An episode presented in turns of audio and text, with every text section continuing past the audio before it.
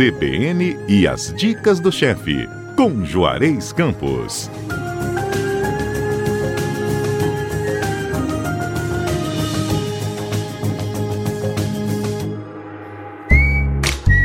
Olá, Juarez. Olá, Bom Fernanda. dia. Juarez, nós temos uma programação especial do Dicas do Chefe desde abril, por conta do aniversário de 25 anos da Rádio CBN Vitória. Desafiamos alguns comentaristas para que pudessem participar conosco do quadro, apresentassem suas receitinhas queridas, né? Para que os nossos ouvintes pudessem perceber também que tem mais gente cozinhando nesta pandemia, não é mesmo, Juarez? Muita gente cozinhando nessa pandemia, sabe? É, os homens viraram cozinheiro. E as mulheres também. É, ah, eu acho que o mais bacana disso é exatamente isso que está acontecendo no, no nosso programa também, né? A gente está fazendo as- assim as pessoas pesquisar os caderninhos de receita da família, fazendo os homens ir para a cozinha, levando as crianças para a cozinha. Nós dois, principalmente, sempre batalhamos isso aqui. Pois é, e aí quem acompanhou o episódio passado, Juarez me fez um desafio no ar, dizendo que uma das próximas receitas teria que passar pelo meu caderninho. Exatamente. Aí, assim, Você não é comentarista, mas é a nossa sabe? líder. Como não? Aniversário de 25 anos tem que ter. E eu sei que você gosta de cozinhar, eu sei que você cozinha bem, você pode não ter muito tempo, mas eu sei. Pois é, olha só, essa história de que eu cozinho bem é percepção sua. Eu acho que eu não cozinho bem. Eu tô aprendendo e me envolvi muito mais com a culinária nesse período de pandemia, é fato, sabe? E aí eu comecei a pesquisar, porque eu, eu gosto muito dessa relação também, de lembrar gosto e cheiro daquilo que me remete à minha história. Coisas que a minha mãe fazia, que a minha família quando se reunia fazia. E aí, Juarez, eu aceitei seu desafio, viu? Eu hoje vou dar uma receita que tem afeto, que tem lembranças boas de quando a gente conseguia reunir todo mundo na mesma casa. A família inteira, né? E aí, gente, eu escolhi uma tá receita. enrolando primeira vez, viu? Vou falar a receita agora. Eu escolhi uma receita que tem a ver também com essa história de emoção, de comida que traz boas lembranças. Uma receita que e primeiro era a minha madrinha quem fazia todo Natal e depois a minha mãe começou a fazer também. Hoje as duas são estrelinhas lindas que iluminam meu céu e eu e minha irmã incorporamos isso às nossas comemorações. E já está passando Nesse pra Vitorinha. último, isso, vou passar para Vitorinha. Nesse último Dia das Mães, eu tive a oportunidade de me reunir com a minha irmã e nós duas comemorarmos. A minha casa agora é muito pequena, né? Somos nós duas.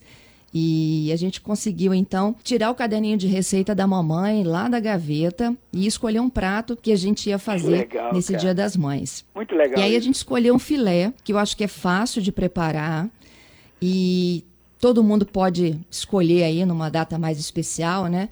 é, essa receita que eu começo a compartilhar agora. O nome da minha receita é filé de Natal da mamãe e da madrinha. É um filé mignon. Eu comprei uma peça grande de 2 quilos para poder dar para todo mundo na, na comemoração do Dia das Mães. Sim, Mas assim, 10 cada família pessoas. Dá para 10 isso. pessoas. E mas cada família sabe o- o tamanho da peça que tem que comprar, né? É. Aí, além dessa peça de filé mignon, a gente precisa de ter em casa também um vinho branco, que é para marinar. Não precisa ser aquele vinho branco chiquérrimo, não, tá? Não, tem outros.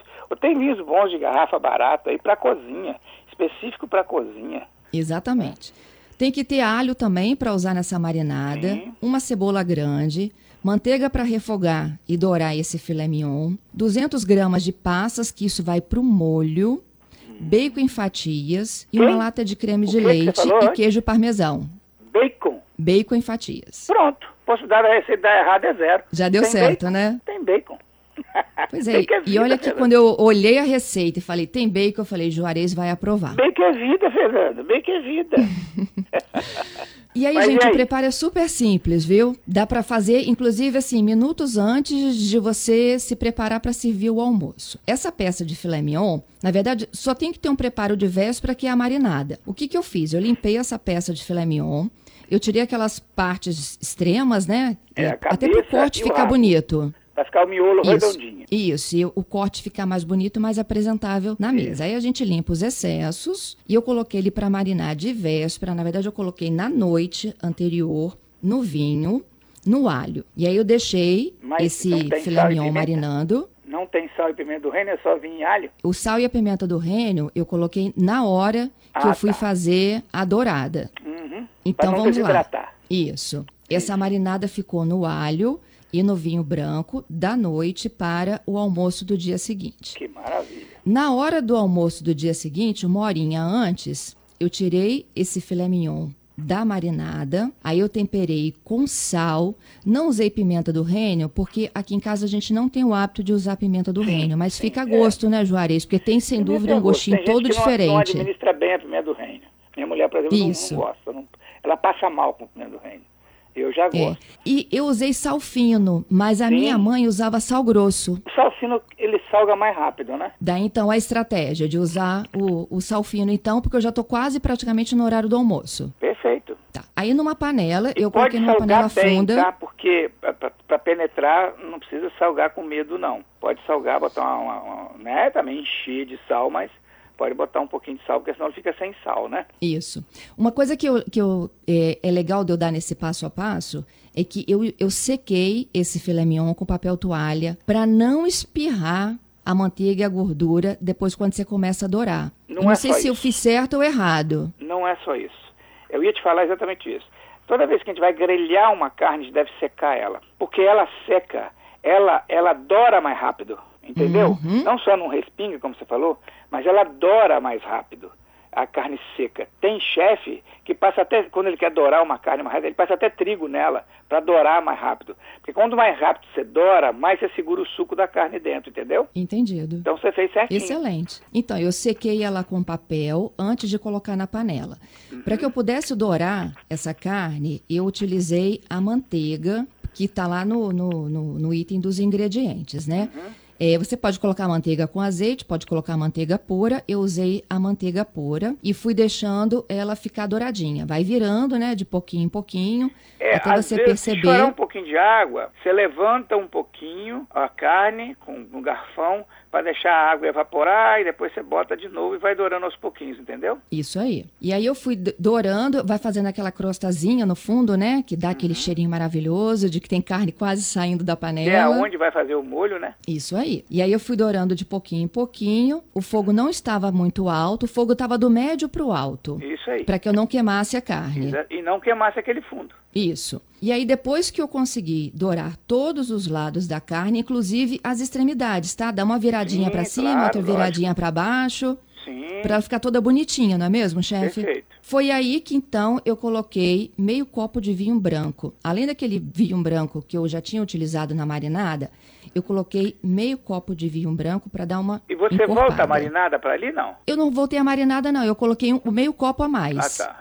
Naquela Tá crostazinha que já estava formada lá no fundo da que- panela. Que estava lá na vasilha que você guardou marinando, que tinha o alho e o vinho, você não usou mais. Eu não usei, mas agora que você está me falando que eu podia ter, né, me Até atentado a colocado, sim. reaproveitá-la. Claro.